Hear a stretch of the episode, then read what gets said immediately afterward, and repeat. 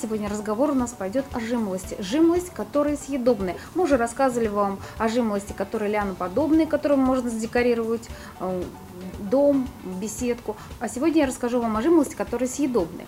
На, сегодняшних участ... на сегодняшний момент на наших участках жимолость очень желанный гость.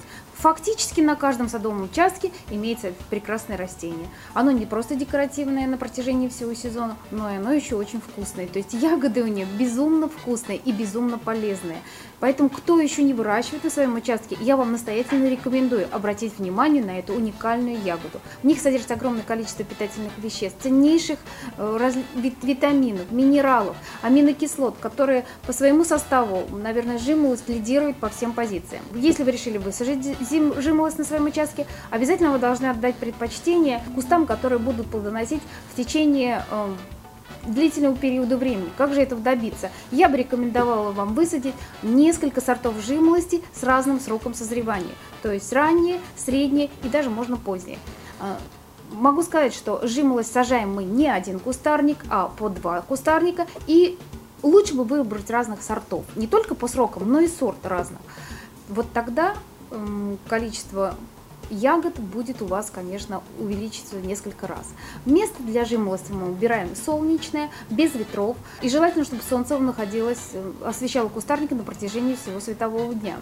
Могу сказать так, что в тени, конечно, жимолость будет плодоносить, но гораздо меньше. Э, то есть урожай будет более скудный.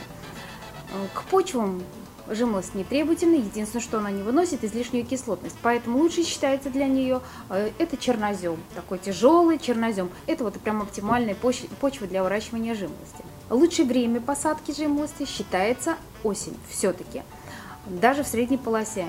И знаете, даже вторая половина сентября – Именно вот в этот момент высаженные саженцы считаются, что приживаются на 100%, а, если сравнивать с весенней посадкой. Весенняя посадка э, – это 80% приживаемости, поэтому сажаем жимолость лучше 8. В посадочную яму я уже вам сказал, что если у вас почва кислая, то вносим, конечно, раскислитель. А, если у вас почва обычный чернозем, то тогда просто вносим полный комплекс минеральных удобрений, золу, суперфосфат и, конечно же, перегной. То есть жимолость очень хорошо отзывается на органику и очень хорошо на комплекс, полный комплекс минеральных удобрений. Далее мы высаживаем куст, хорошо его проливаем.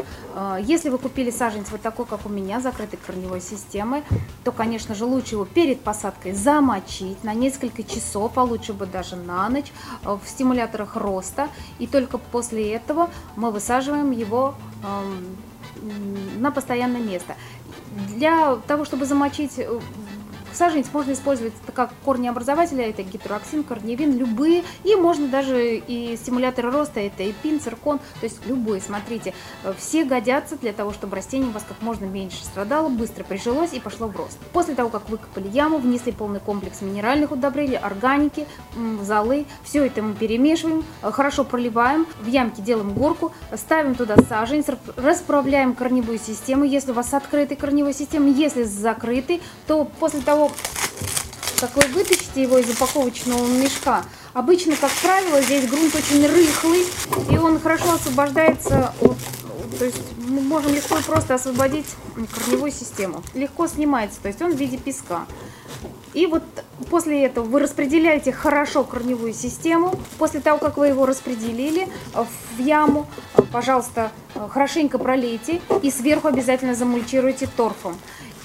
И еще раз поливаем. После вот такого вот в таком состоянии мы оставляем э, на проращивание саженец.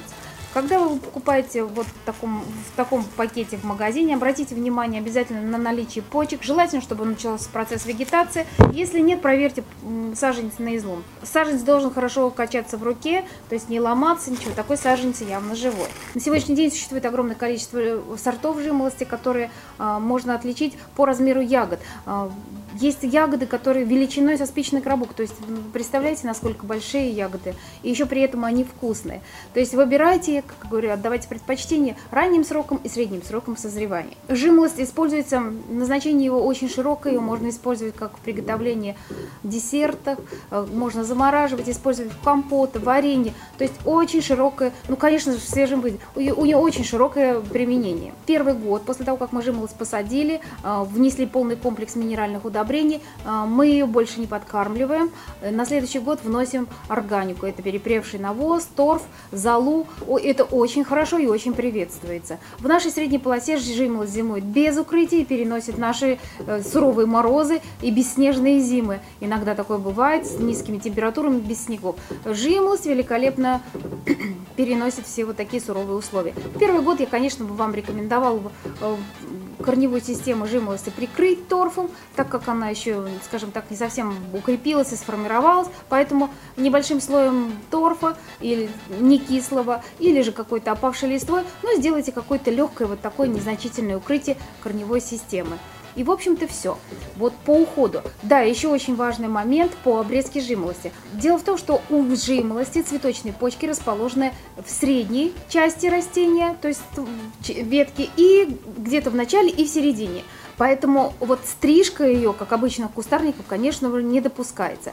Но и загущать куст тоже не рекомендуется, так как это будет сказываться на количестве урожая. Поливать жимолость нужно э, хорошо, но не переливать, то есть излишнее количество воды с застоем особенно, она переносит очень плохо. Размножается жимолость э, различными способами. Можно делением куста, можно э, отводками, можно черенками. Вот отводками, черенками и деление куста, ну, наверное, вот первых два способа самые эффективные, самые распространенные, это отводками и черенками.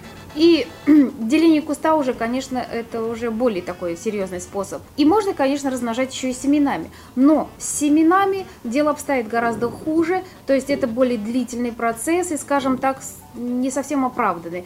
Поэтому самый такой распространенный надежный способ это черенки и э, отводками. Отводками вообще очень хорошо и просто размножать. То есть вы в начале лета пригибаете веточку, пришпиливаете ее к земле, присыпаете грунтом, проливаете, каждый следите, чтобы она была постоянно влажная, и все, у вас уже к осени будет готовый саженец, вы просто его обрубаете, отрезаете, и все, и он готов к посадке на основное место. Ну, вот, наверное, по уходу за жимолостью это все.